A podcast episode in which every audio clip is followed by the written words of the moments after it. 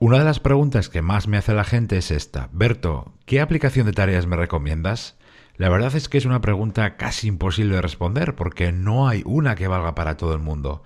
Así que lo que voy a hacer en los próximos minutos es hablarte de los detalles que toda buena aplicación de tareas debería tener.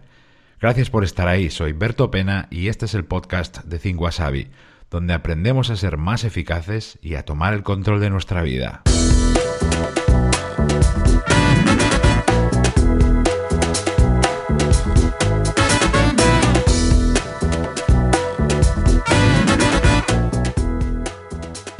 Quiero empezar con otra de las preguntas de oro que siempre sale al hablar de las herramientas para gestionar tareas. Y es esta. Berto, el papel no vale para esto, ¿verdad? Mejor me descargo una aplicación.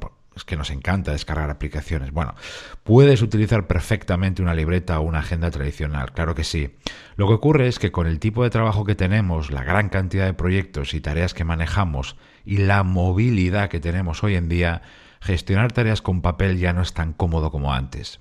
Lo vas a ver más claramente ahora al hacerle la radiografía a la herramienta de tareas que todos deberíamos tener. Estos son los siete puntos que yo miraría en la, en la herramienta o aplicación que tengas o en la que vayas a utilizar, eh, la elegida para acompañarte durante horas y horas de trabajo. El punto uno debe permitirte acceder a ella en cualquier momento y cualquier lugar, porque la necesidad de anotar una nueva tarea, o de revisar lo que tienes pendiente, o de elegir lo próximo que vas a hacer, va a surgir en cualquier momento, cuando menos te lo esperes. Si no la llevas contigo, o si no puedes acceder a ella cuando lo necesitas, ahí en ese momento no vale. Este punto para mí es innegociable. Punto 2 debe permanecer siempre sincronizada, o bien tener la última versión con los últimos cambios. Esto no se aplica al papel, claro, porque ahí tus últimas anotaciones y modificaciones siempre están ahí. Pero si por ejemplo tienes la misma aplicación en tu ordenador y además en tu móvil o incluso en otro tercer dispositivo, todas tienen que estar perfectamente sincronizadas. Bueno, hoy en día casi el 100% de las aplicaciones ofrecen esto. Punto 3. Atención a esta tiene que ser súper rápida a la hora de crear tareas. Cuando surge la necesidad de anotar una tarea, normalmente estás haciendo otra cosa.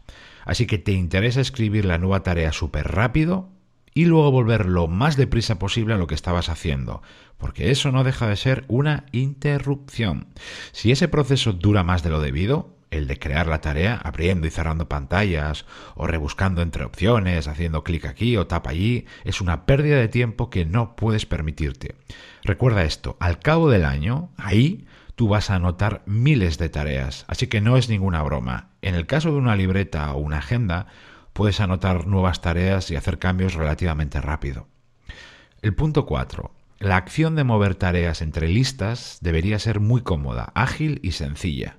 Como normalmente utilizarás más de una lista y a veces las tareas bailan entre ellas, por ejemplo, una tarea de un proyecto pasa a la lista próximamente o a la lista mañana, pues necesitarás que el gesto, la acción de mover cosas de sitio entre tus listas, sea lo más eficiente posible. Aquí el papel pierde claramente la batalla.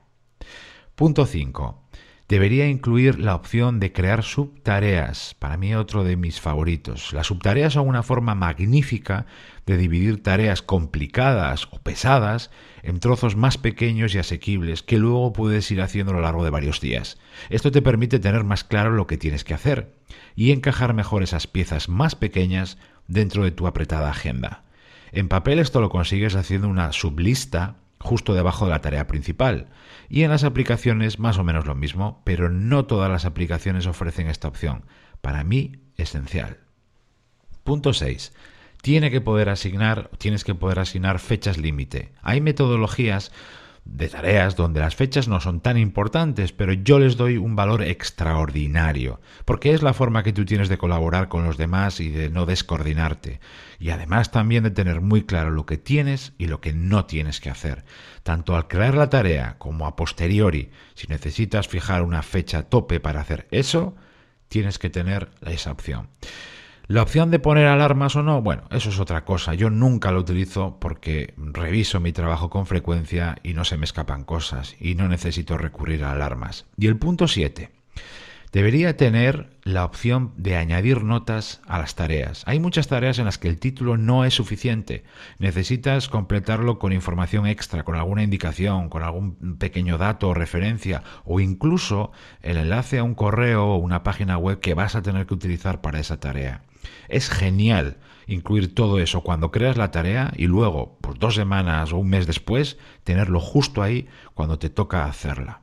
Bueno, por supuesto que hay más detalles que podrías valorar, por ejemplo, la posibilidad de compartir tus listas con otras personas, poder añadir comentarios entre los que participan en la elaboración de una tarea, integración con la aplicación de correo o con Evernote, Google Drive o Dropbox y más detalles que hay por ahí.